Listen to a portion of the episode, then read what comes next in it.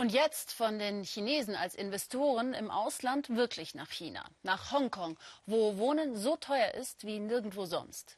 Die Folge, Menschen müssen auf engstem Raum eingepfercht leben oder in Käfigen. Bezahlbaren Wohnraum zu schaffen, wohl die größte Herausforderung für die Verwaltung von Hongkong. Mario Schmidt. Ihr Zuhause ist ein Käfig. Sieben Männer leben in einem Raum in bitterer Armut. Das Geld reicht oft nicht für drei Mahlzeiten am Tag. Herr Long zeigt, wo er seit Jahren wohnt. Er bekommt umgerechnet gut 500 Euro Sozialhilfe. Fast die Hälfte gibt er aus für das Bett im Käfig und Strom. Wir sind überflüssig wie Müll. Wir sind ausgestoßen. Die Gesellschaft hat uns aufgegeben.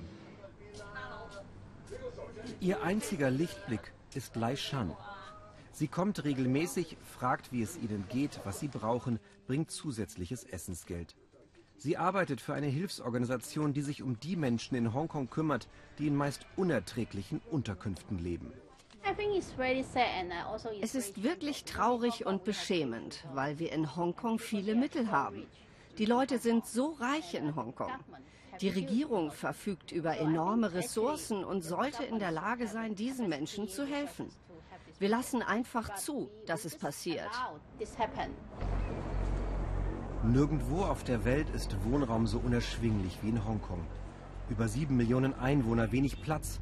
Für teure Luxusapartments finden sich genügend Käufer. Damit verdienen Immobilienfirmen am meisten Geld.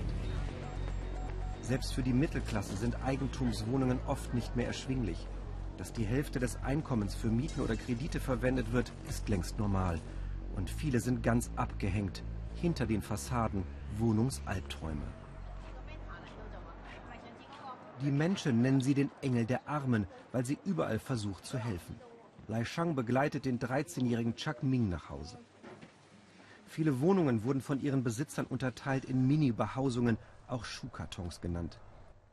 Halbtagsjob, Sozialhilfe, damit können sich Mutter und Sohn etwa zweieinhalb Quadratmeter leisten. Stockbett, kleiner Tisch, die Mutter weint oft, sie möchte ihrem Sohn ein besseres Leben bieten. Unsere Wohnung sollte doch so groß sein, dass sich mein Sohn und ich frei bewegen können. Hier ist es so klein, dass wir nur nacheinander ins Zimmer gehen können.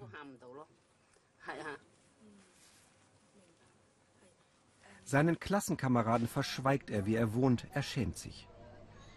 Die meisten hier arbeiten, aber die Gehälter reichen nicht mehr für normale Wohnungen. So müssen sie sich mit mehreren Parteien eine schäbige Küche und ein Badezimmer teilen.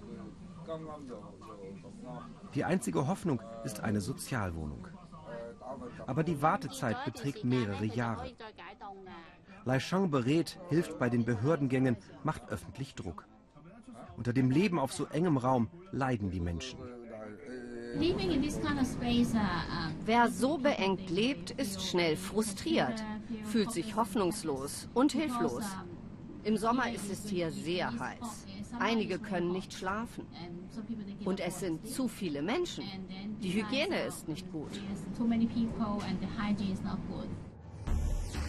Etwa 30 Prozent der Hongkonger leben bereits in einer Sozialwohnung, aber das reicht bei weitem nicht. Das Elend ist weithin sichtbar.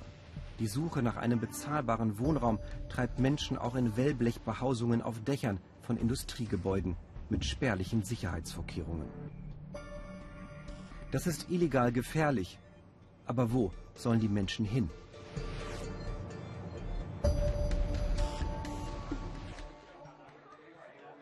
Kinder leiden besonders.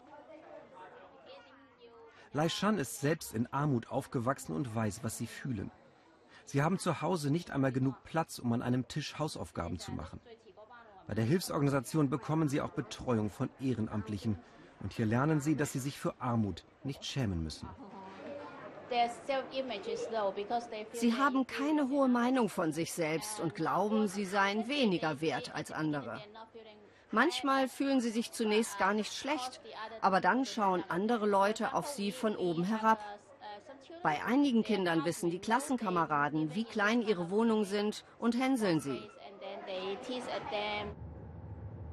Lai Shan fordert von der Stadtregierung mehr solcher Sozialwohnungen und kritisiert, dass zu viel Land an mächtige Immobilienfirmen geht. Sie hat mehrere tausend Hongkonger begleitet, vom Schuhkarton in eine Sozialwohnung, auch wenn es Jahre gedauert hat, wie bei Frau Tai. Die Wohnungen sind größer, die Mieten sogar billiger als für die Mini-Wohnungen. Für die Bewohner verändert sich das ganze Leben. Weniger Sorgen, es bleibt mehr Geld übrig. Daishan macht nie Urlaub, ihre Zeit gehört den Armen. Zurück bei den sogenannten Käfigmenschen. Auch sie zahlen für ihre Gitterbehausungen mehr Miete als Bewohner von Sozialwohnungen. Würde sich Lai Shang nicht um Herrn Long und die anderen Männer kümmern, hätten einige nicht einmal warme Kleidung für die kühleren Winternächte. Wenn die Hongkonger von der Arbeit nach Hause kommen, geht Herr Long manchmal zum Fußballplatz. Früher arbeitete er in einer Schlachterei, wohnte in einer Betriebsunterkunft. Jetzt ist er 70, krank. Er hat die Hoffnung aufgegeben, irgendwann eine Sozialwohnung zu bekommen. Denn mit ihm warten in Hongkong fast 300.000 Menschen.